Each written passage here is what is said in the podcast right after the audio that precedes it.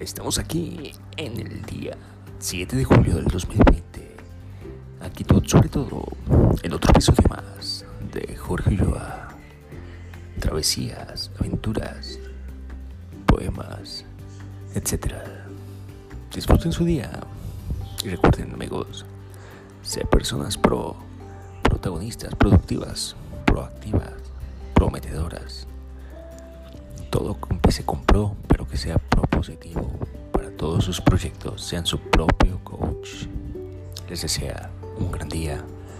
Jorge Ulloa. Gracias.